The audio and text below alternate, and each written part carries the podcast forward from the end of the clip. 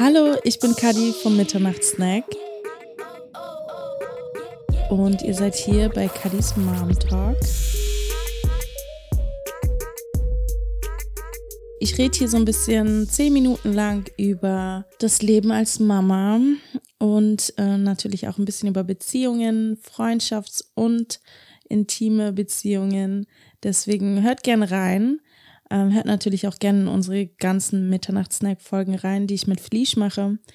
Ähm, diesmal rede ich über Freundschaften und wie Freundschaften sich verändern. Vor allen Dingen, wenn man Kinder bekommt und wie man vielleicht auch neue Mami-Friends machen kann. Ist natürlich ein sehr wichtiges Thema, vor allen Dingen in meinem Leben, weil ich vor drei Jahren mein erstes Kind bekommen habe und jetzt vor neun Monaten mein zweites. Und meine Freundschaften haben sich alle verändert. Es ist so krass. Und es ist wichtig, dass man darüber spricht und dass einem das bewusst ist. Ähm, damit man vielleicht auch Probleme vorbeugen kann, die leider ganz natürlich auftreten. Vielleicht bist ja auch du eine Mama, vielleicht äh, hast du auch Freunde mit Kindern und kannst das hier so ein bisschen mitfühlen. Du veränderst dich als Person sowieso. Alles beeinflusst dich selbst und somit auch deine Freundschaft wahrscheinlich. Egal ob Job, Partner oder Kinder. Äh, und dann kann es natürlich auch schwierig werden. Deswegen, ich glaube immer werde ich sagen, kommunizieren, kommunizieren, kommunizieren.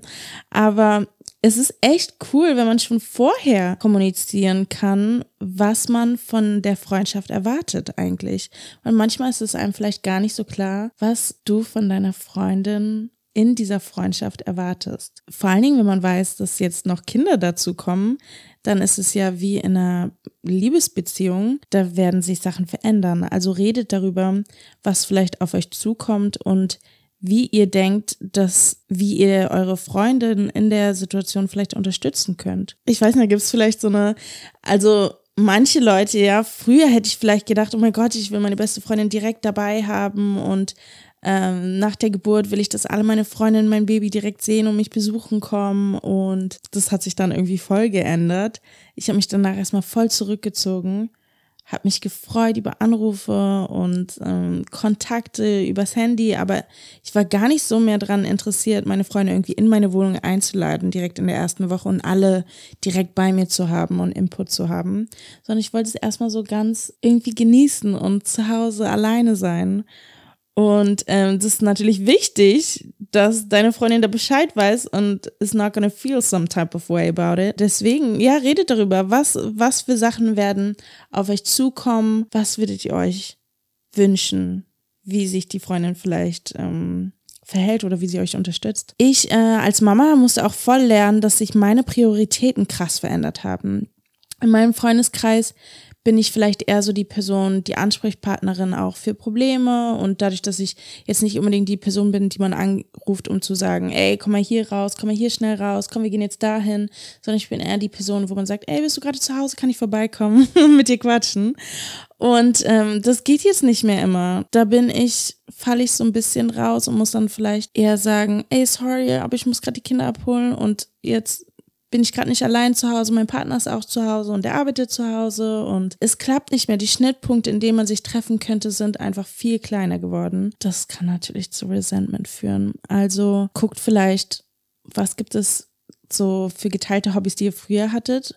Wie haben sich die vielleicht verändert? Und findet ihr vielleicht neue Hobbys, die ihr zusammen machen könnt, die euch beiden Spaß machen, die euch beiden helfen? Mein Freundeskreis hat sich auf jeden Fall, auch wenn er sowieso schon eher, dass ich eher so einen tighteren Freundeskreis hatte, hat er sich nochmal verkleinert, weil ich oft eine Person war, die mit vielen Leuten befreundet war, weil ich nicht gern Nein sage. Und ich habe es gelernt, richtig gut Nein zu sagen. Und meine Kinder als Ausrede für alles zu nehmen, um irgendwo nicht zu erscheinen. Und ähm, ja, ist krass. Also, wenn ich für dich was mache, dann weißt du, du bist wirklich eine gute Freundin von mir.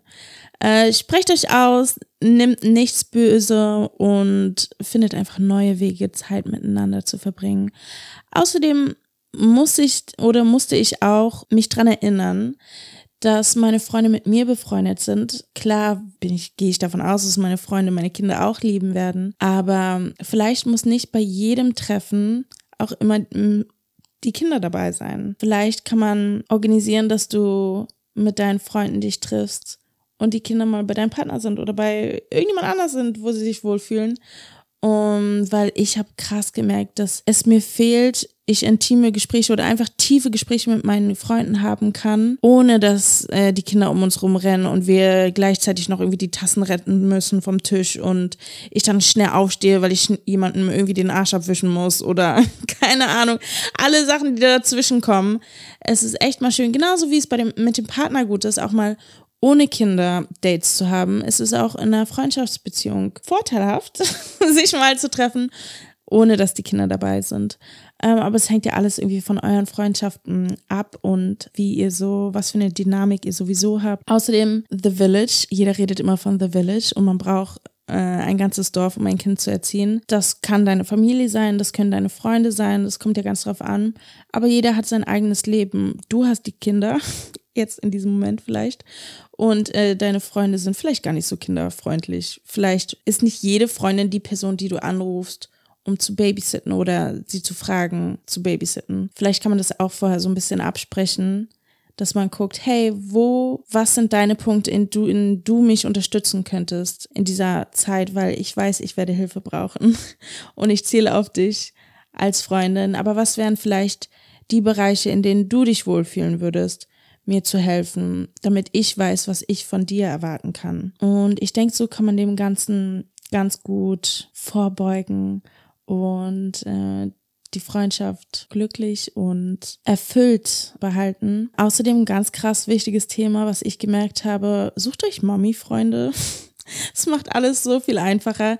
Ich war vorher überhaupt kein Fan davon. Ich bin immer auch im Kindergarten Gruppen, Chatgruppen und sowas. Ich halte mich krass raus. Gar keinen Bock, mich mit denen zu treffen. Aber wenn du mit einer Person vibest, die Kinder hat, es tut so gut, Kinder im gleichen Alter und vor allen Dingen in eurem Bezirk wohnt. Ganz wichtig. Am besten eure Nachbarin oder sowas.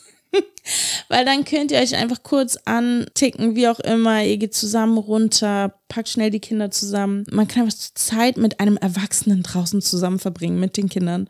Und nicht immer nur allein mit den Kindern auf dem Spielplatz oder so sein. Weil deine Freunde arbeiten.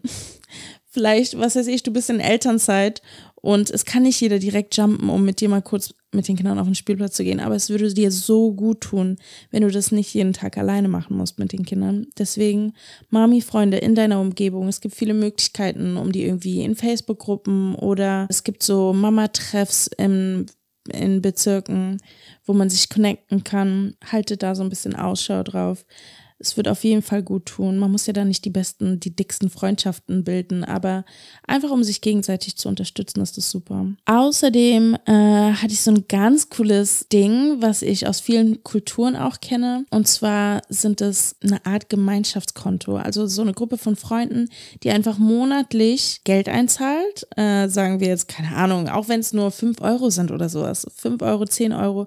Wenn ihr irgendwie eine Gruppe von fünf Leuten seid, dann ist es schon cool, wenn im Monat was zusammenkommt kommt.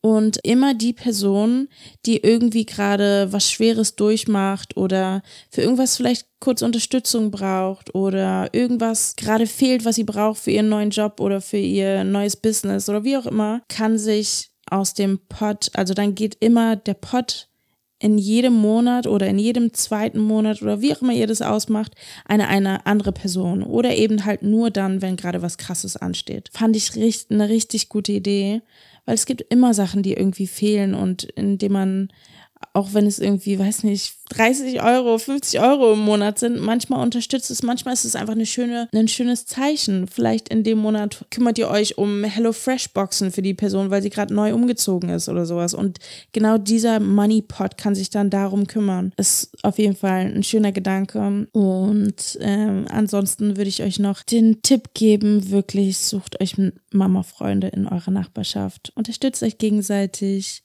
kommuniziert mit euren Freunden. Freundschaft ist sowieso so krass wichtig. Deswegen pflegt die. Genauso wie ihr eure Beziehungen, eure Liebesbeziehungen pflegt, pflegt eure Freundschaften. Alles Gute und bis bald. Bye.